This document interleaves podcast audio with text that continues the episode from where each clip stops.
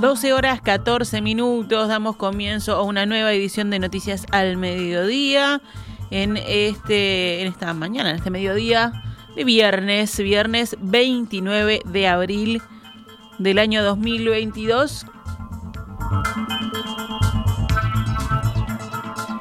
El PIT-CNT conmemorará el Día de los Trabajadores este domingo con los primeros actos masivos en las calles desde la llegada de la pandemia y desde que comenzó la administración de Luis Lacalle Pou.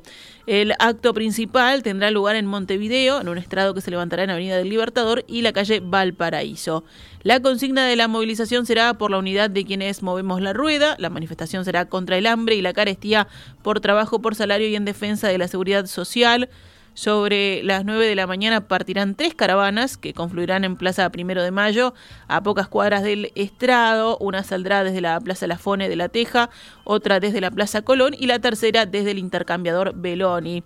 Los oradores del acto serán el presidente del PIT-CNT, Marcelo Abdala, la secretaria general Elia Pereira y la titular de la Secretaría de Derechos Humanos de la Central, Fernanda Aguirre. Este domingo primero de mayo, Día de los Trabajadores, los shoppings y supermercados permanecerán cerrados, salvo excepciones en algunos balnearios del este. La UNOT, la Unión Nacional de Obreros y Trabajadores del Transporte, informó que el servicio de ómnibus comenzará a mermar a las 19 horas del sábado, tanto para las líneas urbanas como para las suburbanas e interdepartamentales. En cuanto a los taxis, la UNOT informa que las tareas se detienen desde la hora cero del domingo primero de mayo, o sea, cuando empieza el feriado, y se retoma el servicio a las 0 horas del lunes 2 de mayo. La administración La Calle Pou negó una vez más el acceso a la cadena de radio y televisión al PIT-CNT para este primero de mayo, como lo hizo en el año 2020. La solicitamos, pero nuevamente el Poder Ejecutivo la negó, ofreciendo como alternativa alguna salida en medios públicos, dijo Marcelo Abdala, presidente de la central, en declaraciones a diario El Observador. El ministro de Trabajo, Pablo Mieres, encabezará una conferencia de prensa el Día de los Trabajadores sobre las 19 horas, junto al subsecretario Mario Aristi y la directora de la Secretaría, Valentina Arlegui. En la previa de este primero de mayo, Día Internacional de los Trabajadores, la Unión de Vendedores de Carne prevé que la oferta de asado de campo sin IVA se acabe. De hecho, prevé que se acabe esta jornada. El secretario general de la Unión de Vendedores de Carne, Herbert Falero, afirmó hoy en declaraciones a Telemundo que el asado de oferta se termina en la mañana de hoy. Sin embargo, aseguró que será posible comprar asado no contemplado en la renuncia fiscal del gobierno por un mínimo de entre 300 y 350 pesos el kilo. La carencia de este producto en la previa del feriado se debe a varios factores. La demanda subió al doble y la entrega ha sido normal o menor a la normal, afirmó. Uno de los inconvenientes, según Falero, es que los frigoríficos han entregado menos mercadería de la solicitada por los comerciantes. Si pedís 20 mantas, te mandan 5 casi todos, afirmó y aseguró que el asado a precio especial enseguida se termina. Asimismo, denunció que muchos distribuidores no cumplieron con la promesa de vender a 218 pesos el kilo a los carniceros.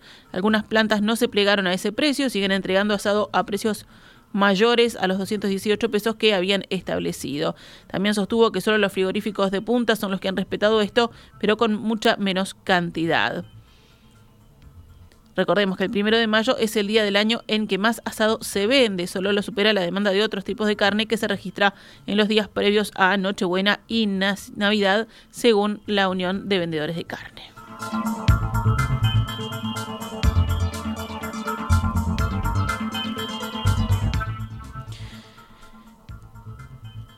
Llegaron las vacunas contra la gripe y la inoculación iniciaría el miércoles, según dijo el director de inmunizaciones del Ministerio de Salud Pública, Gabriel Peluf. 700.000 dosis ya están en el país y serán distribuidas a centros de salud. Pelufo recordó que no es necesario contar con agenda previa para acceder a la dosis e instó a la población a vacunarse de acuerdo a los grupos priorizados.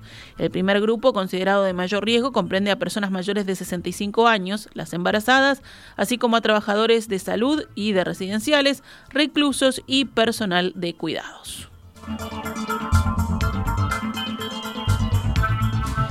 El ministro de Trabajo y Seguridad Social, Pablo Mieres, informó que enviará un proyecto de ley al Parlamento para regular el empleo de las aplicaciones tecnológicas. Entrevistado en Televisión Nacional, por el programa Quién es quién, señaló que el objetivo es presentar ese proyecto este año y agregó que las nuevas tecnologías ponen arriba de la mesa desafíos novedosos para el mundo laboral. Según dijo Mieres, todo indica que estas cosas van a proliferar. En este caso de los trabajadores por aplicaciones entendemos que llegó la hora de hacer algunas regulaciones sin entrar en ese debate que tiene que ver sobre la naturaleza jurídica de la aplicación, si son empleados o independientes. Agregó Mieres, preferimos avanzar sobre que haya ciertas protecciones mínimas que tienen que ver con la salud, seguridad, descanso, criterios de evaluación y tiempos de trabajo.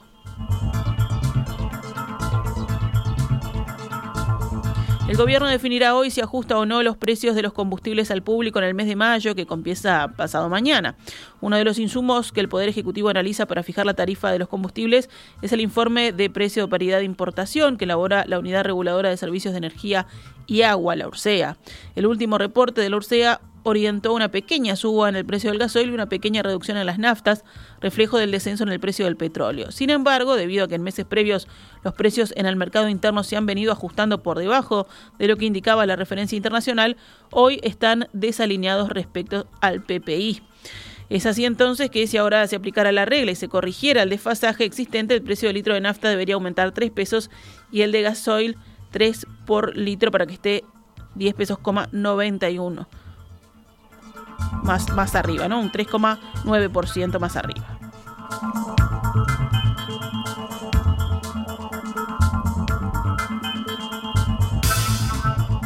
Cerramos el panorama nacional con otras noticias. En las últimas horas, la justicia imputó a un policía por dos delitos de lesiones personales agravadas en reiteración real con un delito de abuso de funciones. Este caso ocurrió el 20 de febrero en San Carlos y ya había sido imputado un adolescente de 17 años que, cuando la policía intervino en una aglomeración, le tiró una botella al patrullero. El caso recayó en manos de la fiscal de segundo turno de San Carlos, Jorge Vaz. El policía no había sido imputado hasta ahora porque luego de los hechos contrajo COVID. La audiencia judicial se fijó esta semana y la justicia terminó imputando al policía a pedido de Vaz. Un hombre está internado en estado grave en la unidad de cuidados intensivos del Hospital Regional de Salto luego de haber recibido un impacto de bala en el pecho de forma accidental a manos de su hijastro. Según confirmó a Telemundo el jefe de policía de Salto, Carlos Ayuto, el hecho ocurrió sobre el mediodía del jueves, luego de que el joven encontrara un revólver en la zona del autódromo de la ciudad y volviera a su casa del barrio Minervine a probarlo. El joven se dirigió a una pieza del fondo de su hogar y comenzó a manipular el arma, desconociendo, según su relato, que estaba cargada. En determinado momento una bala se disparó y atravesó una precaria pared, impactando en el pecho de su padrastro que estaba del otro lado en una habitación contigua. Desde la casa llamaron a la policía, que llegó hasta el lugar y encargó una ambulancia para trasladar de emergencia al hombre que presentaba abundante sangrado en la zona torácica. El autor del disparo fue detenido y su arma incautada.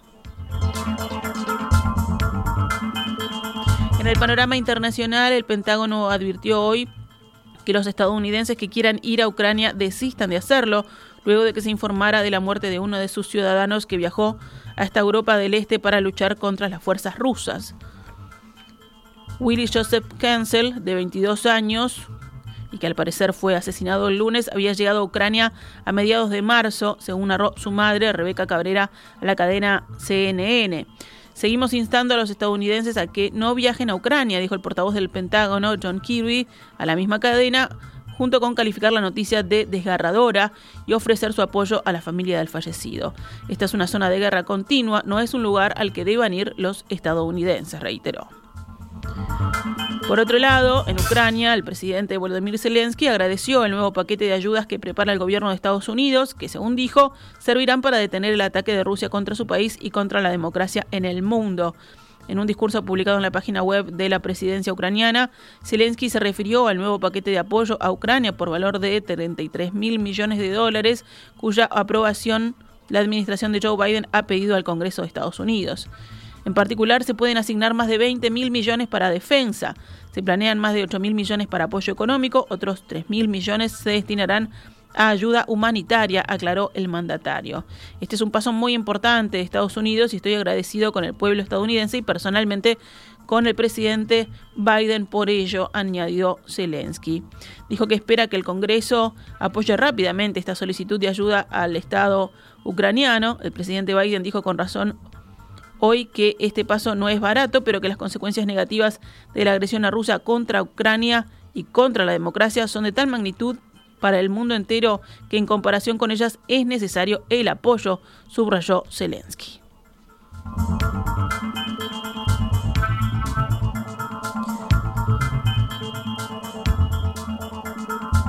Al menos 10 personas murieron por una explosión en la mezquita sunita de Kabul. Una explosión golpeó este viernes una mezquita sunita en la capital afgana, dejando cerca de 10 muertos, según informó un funcionario del Ministerio del Interior. Una ola de violentos ataques con explosivos ha sacudido el país en las últimas dos semanas durante el mes sagrado del Ramadán, dejando decenas de civiles muertos. La explosión tuvo lugar dos horas después del rezo del viernes, mientras los fieles estaban realizando sus rituales dijo el portavoz adjunto del Ministerio del Interior, Bismillah Habib, quien precisó que cerca de 15 personas resultaron heridas. Los sobrevivientes fueron transportados en ambulancias a un hospital en el centro de Kabul.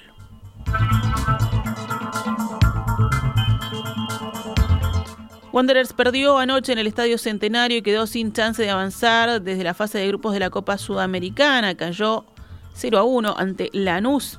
Este fin de semana no habrá fútbol aquí en Uruguay por el torneo Apertura que lidera Deportivo Maldonado. La fecha número 11 se disputará desde el viernes 6 de mayo hasta el lunes 9. Y en básquetbol, BY y Truville ganaron ayer y quedaron a una victoria en dos partidos posibles de clasificarse semifinalistas de la Liga de Básquetbol.